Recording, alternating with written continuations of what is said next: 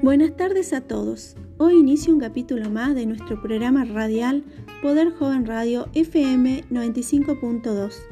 Muchos recordarán su paso como estudiante en la escuela primaria, especialmente el área de ciencias sociales, para que se enseñe y se aprende. Les comparto algunos mensajitos. Lorena ha comentado que todas las mañanas nos escucha y ha recordado que sus clases siempre trataba de temas referidos a los actos patrios, como el 25 de mayo, el 9 de julio, en cambio, Ramón recuerda su salida a los monumentos de la ciudad, a la biblioteca SIAC, disfrutando el paseo y desconociendo el propósito.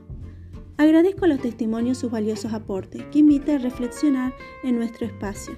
Muchas gracias, doy por finalizado el programa de hoy. Nos encontramos mañana a la misma hora en el programa Radio Joven, siempre junto al saber.